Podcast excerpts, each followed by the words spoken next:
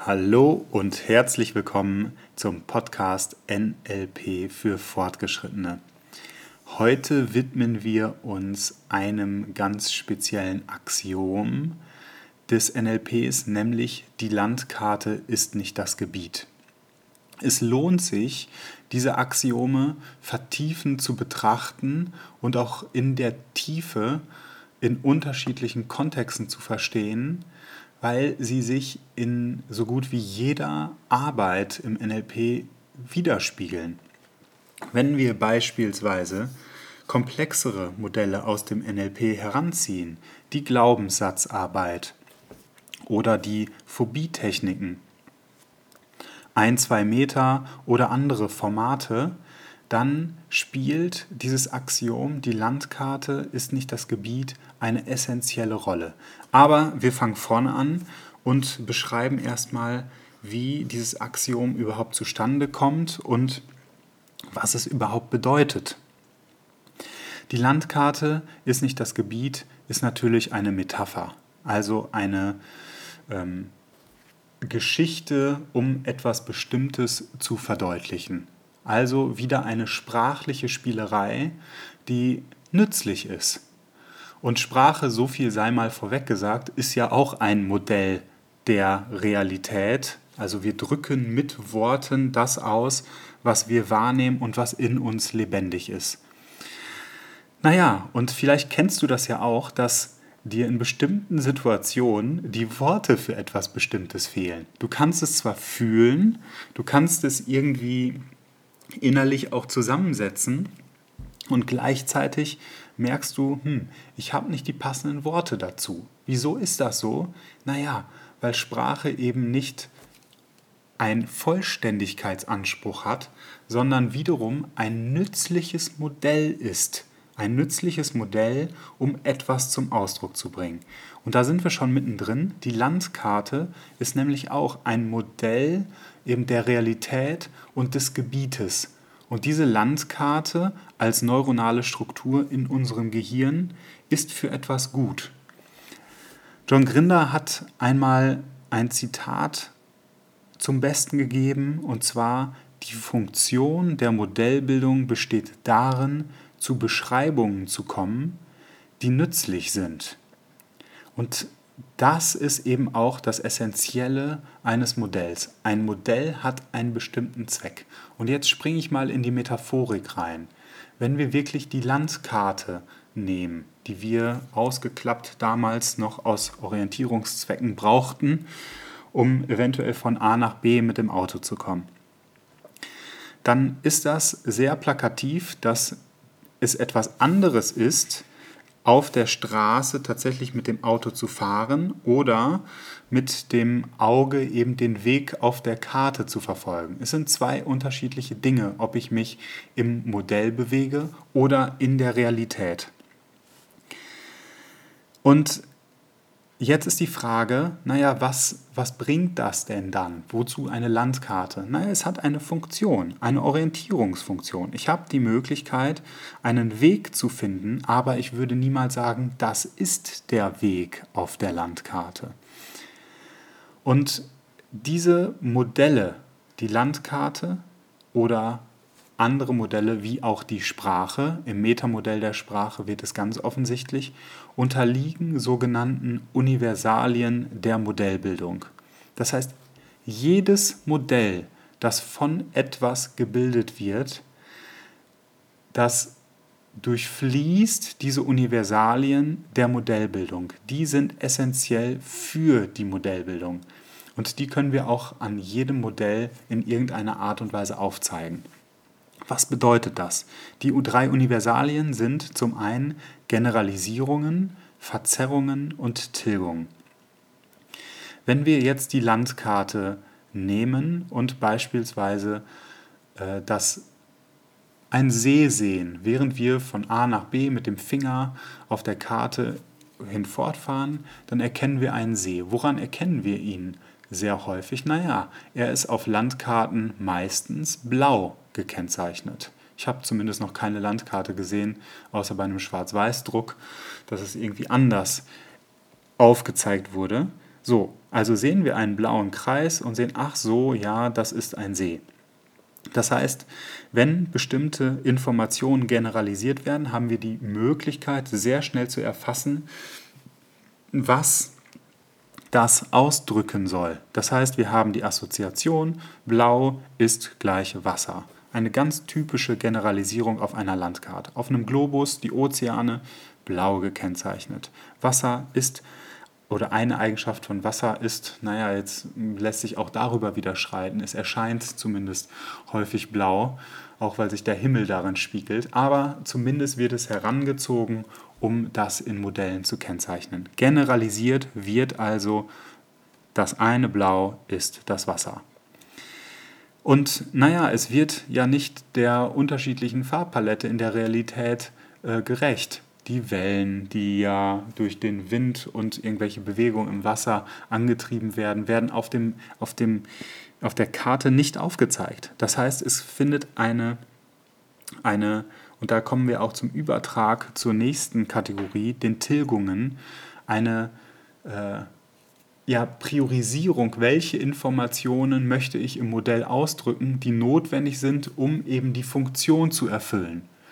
Und wenn ich bestimmte Informationen tilge, wie die Wellen auf dem Wasser oder eben auch das Einzeichnen eines jeden Baums und einer jeden Pflanze, dann habe ich die Möglichkeit, wenn das weg ist, mich einfacher zu orientieren. Das heißt, ein Modell ist vor allen Dingen deshalb abgebildet worden oder wird erstellt, weil es eine Funktion hat, weil es in irgendeinem Kontext nützlich ist.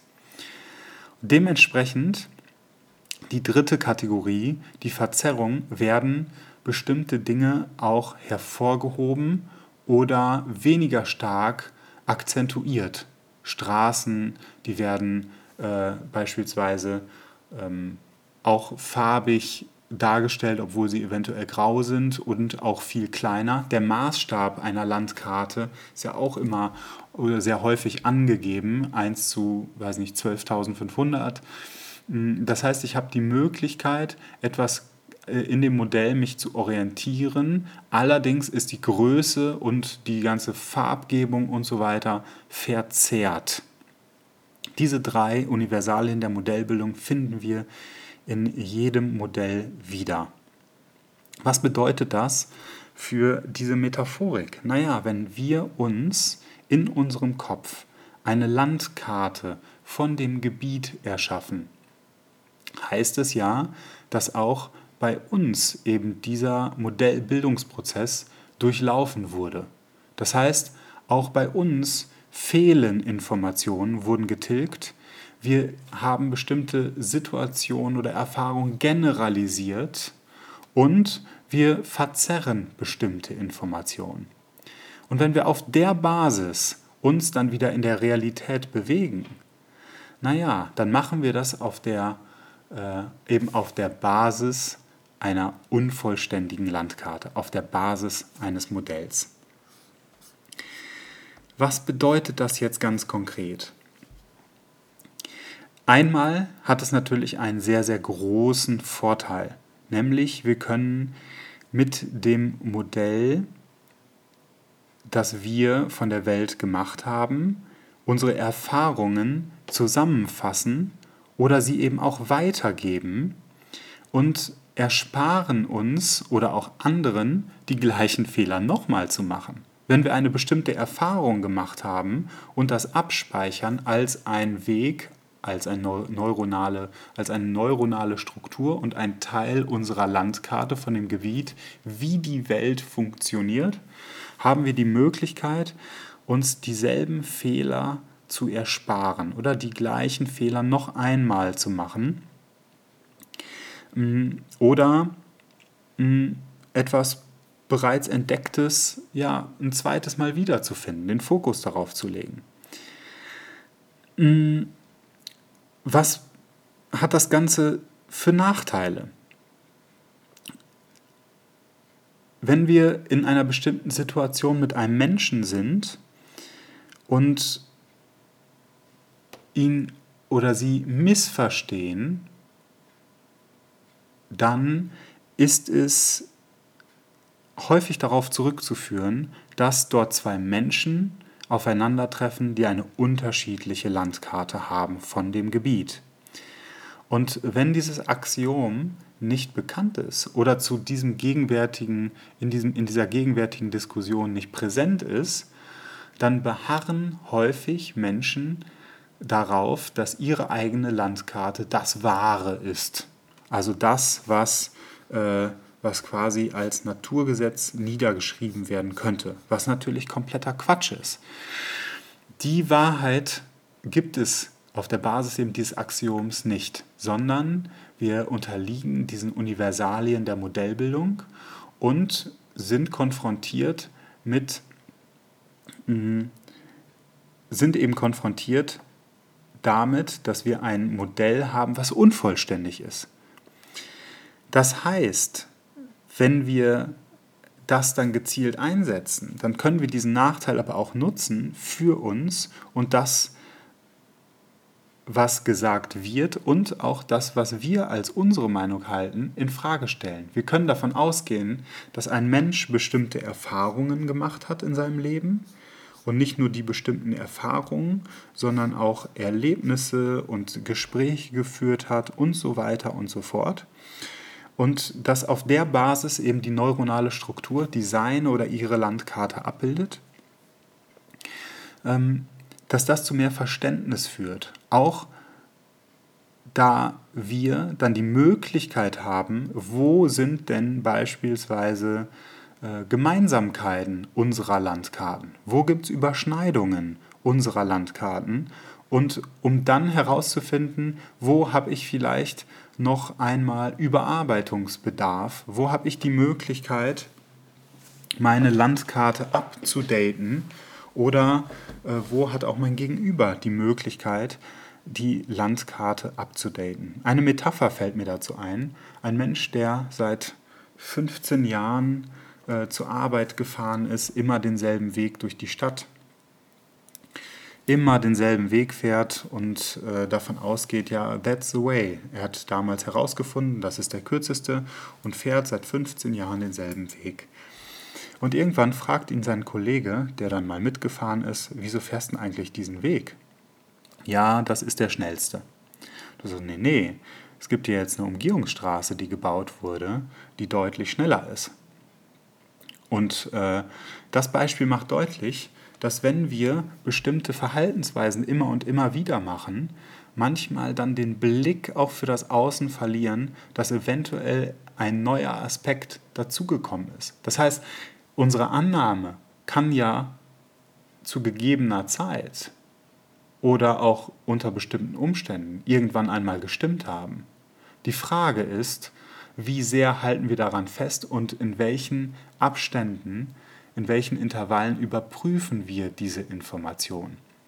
Und wenn wir uns dieses Axiom, die Landkarte ist, das, ist nicht das Gebiet, heranziehen und äh, uns auch unserer eigenen Filter bewusst werden, dann haben wir die Möglichkeit, diese Intervalle zu verkürzen und in der Interaktion mit Menschen und in bestimmten Situationen sehr schnell das eigene zu hinterfragen. Also eine permanente Reflexion des eigenen Verhaltens. Und was bedeutet das? Naja, wir öffnen uns für Veränderung in unserem Leben. Also wir öffnen uns für eine Ausdifferenzierung und eine Flexibilisierung der Handlungsmöglichkeiten in der Zukunft. Wenn wir die Dinge in Frage stellen und mehr, ach, es geht auch anders und haben dann mehr Wege auf unserer Landkarte, dann haben wir auch die Möglichkeit zu entscheiden, wenn auf einem Weg irgendwo ein Stau entstanden ist. Jetzt möchte ich noch einmal kurz eingehen auf die, die Filter, die eben dazu führen, dass wir eine Landkarte haben und nicht das Gebiet als Ganzes abgrenzen. Auf der einen Seite habe ich ja schon die Universalien angesprochen, die Tilgung, die Verzerrung und die Generalisierung, also die Universalien der Modellbildung, die nützlich sind und gleichzeitig eben auch ähm, eine Funktion darstellen und das ist jetzt auch noch bedingt durch die unterschiedlichen Filter, durch die die Informationen fließen, die auf uns einströmen. Also ich habe hier eine aktuelle Zahl, 11 Millionen Bits pro Moment rasen oder konfrontieren, sind wir ausgesetzt an Informationen. 11 Millionen Bits permanent strömen so auf uns ein. Und nur 134.000 Bits kommen zu uns durch, die wir dann quasi in irgendeiner Art und Weise äh, in ein neuronales Netz verwandeln. Woran liegt das? Naja, aus, das, das liegt an unterschiedlichen Filtern. Wenn wir den ersten Filter mal heranziehen, die physiologischen Filter, da steckt schon drin körperlich, körperliche Filter. Nehmen wir die Augen. Wenn wir die Augen heranziehen, äh, dann haben wir die Möglichkeit, ein bestimmtes Farbspektrum wahrzunehmen. Und zwar von irgendwie, äh, beziehungsweise ein bestimmtes Farbspektrum wahrzunehmen und andere Farben eben nicht. Und dennoch sind sie da. Beispielsweise Ultraviolett und Infrarot können wir mit unseren Augen nicht sehen. Dennoch sind sie als Information im Raum und fehlen uns als eben vollständige Information also wenn wir das alles vollständig bräuchten, dann bräuchten wir auch einen permanente, permanenten Zugang zu Infrarot und äh, Ultraviolett. Das heißt, die fehlen uns. Auch im auditiven Kanal, also beim Hören, haben wir die Möglichkeit, bestimmte Frequenzen wahrzunehmen und andere nicht. Interessant ist auch, dass die, dass die Sensibilität des Gehörs auch mit dem Alter abnimmt. Also Kinder die bestimmte hohe Frequenzen noch hören, sind für Erwachsene nicht mehr hörbar. Die Information ist im Raum und auf der Basis dieser fehlenden Information wird eben die Landkarte zusammengesponnen. Auch im kinästhetischen, im Fühlkanal ist es so, dass bestimmte Partien des Körpers viel sensibler sind. In den Händen sind deutlich mehr Nervenbahnen als beispielsweise am Rücken. Es gibt ein sehr, sehr schönes Experiment, wozu ich dich auch einlade, es einfach mal auszuprobieren mit einem Partner.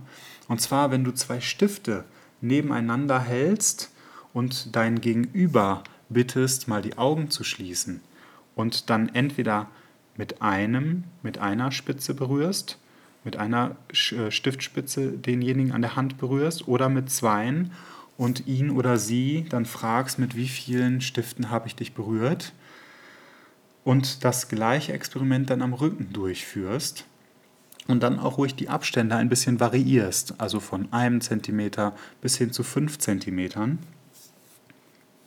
wird dir auffallen, dass die Sensibilität an den Händen deutlich höher ist als am Rücken. Was wiederum nützlich ist natürlich für unsere Physiologie, weil wir mit den Händen deutlich mehr betreiben als mit unserem Rücken. Also da brauchen wir auch eine größere Sensibilität. Gleichzeitig zeigt das, wenn wir bestimmte Informationen nicht wahrnehmen, obwohl sie da sind, und auf der Basis dann die Landkarte zusammenbauen, dann hat das potenziell als Folge oder zur Folge, dass wir uns auf eine bestimmte Art und Weise entscheiden, obwohl uns die Information fehlt und wir es dennoch für richtig halten. Und genau dann kommt eben dieses Axiom zum Tragen. Dann ist es wichtig, sich daran zu erinnern, ach ja, ich habe ja auch keine richtige oder einzigartig korrekte Landkarte der Welt. Vielmehr habe ich meine eigene einzigartige Landkarte und keine hm, ist in irgendeiner Art und Weise wahrer oder realer äh, als irgendeine andere. Vielmehr sind gerade die Menschen am effektivsten, den, äh, deren Landkarte es ermöglicht, die, groß, die größtmögliche Zahl von Entscheidungsoptionen und Perspektiven mit einzubinden. Diese Menschen nehmen die Welt nämlich deutlich umfassender wahr und sind auch in ihrer Interaktion deutlich flexibler. Und genau diese Flexibilität, diese Flexibilität, die entsteht dadurch, dass ich konsequent immer wieder mein eigenes Verhalten reflektiere und dadurch meine eigene Landkarte update und mich unterschiedlichen Positionen, Perspektiven und Wegen öffne. Eine ganz wichtige Grundlage, ein Axiom des NLPs, auch in der Arbeit mit Menschen, in Seminaren, allerdings eben auch in alltäglichen Gesprächen und, und Situationen, in der es manchmal wichtig ist, auch die Perspektive zu wechseln und das Ganze durch die Augen meines Gegenübers zu sehen. Ich freue mich, wenn ihr diese kleinen Experimente ausprobiert und bin gespannt auf eure Erfahrungen, die ihr macht, wenn ihr in die Situation kommt und eben dieses Axiom sehr präsent ist. Alles Liebe und bis zum nächsten Mal, euer Malte.